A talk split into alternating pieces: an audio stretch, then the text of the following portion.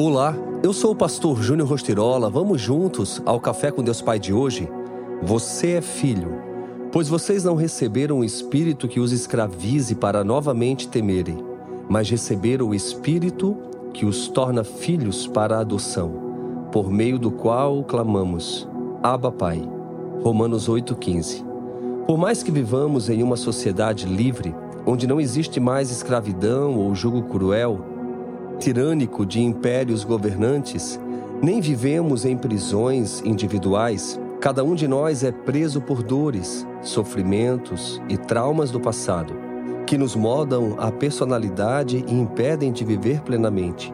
Tudo começa na raiz. O fluxo natural das coisas começa por ela. A raiz de todos os males é a orfandade, pois os sentimentos de rejeição não aceitação e inadequação desencadeiam os demais males na nossa vida.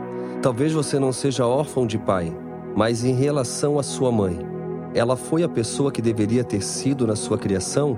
É possível que a convivência com os seus irmãos não tenha sido a esperada. Pode ser que você não tenha irmãos, tendo sido criado sozinho, sem o convívio de uma família. A orfandade é o motivo pelo qual a sua vida não é diferente ela é o maior motivo de você não conseguir ter uma vida saudável e equilibrada. É a âncora que impede o navio de sair do cais para o destino. Por muito tempo fui paralisado pela orfandade, e isso acontecia exatamente porque fui por muitos anos órfão de pai vivo.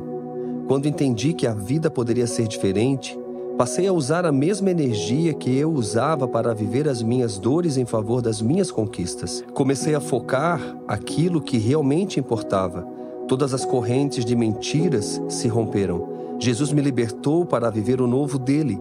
Da mesma forma, ele quer romper as suas correntes, desprender a âncora da orfandade que o impede de alcançar o seu destino profético. E a frase do dia diz: Até que você saiba quem é jamais poderá cumprir o seu propósito. Você é filho, você é filha. Não permita que as mentiras venham te paralisar. Você não é a sua circunstância. Você não é essas mentiras que te rodeiam. Você não é o medo, você não é o seu pecado. Entenda isso. Você é um filho amado, uma filha amada. Eu desejo a você um excelente dia. Estamos aí chegando em mais um final de semana. É tempo de nós meditarmos, realmente analisar os caminhos que temos trilhado para então viver o propósito do Pai. Eu quero aproveitar a oportunidade de te lembrar que nós estamos chegando no final do ano. Se você ainda não garantiu o seu devocional Café com Deus Pai 2024, é tempo de você garantir para juntos permanecermos e continuarmos essa caminhada que nos une, que é realmente a palavra do Senhor. Entre agora mesmo no site cafécomdeuspai.com e garanta já o seu.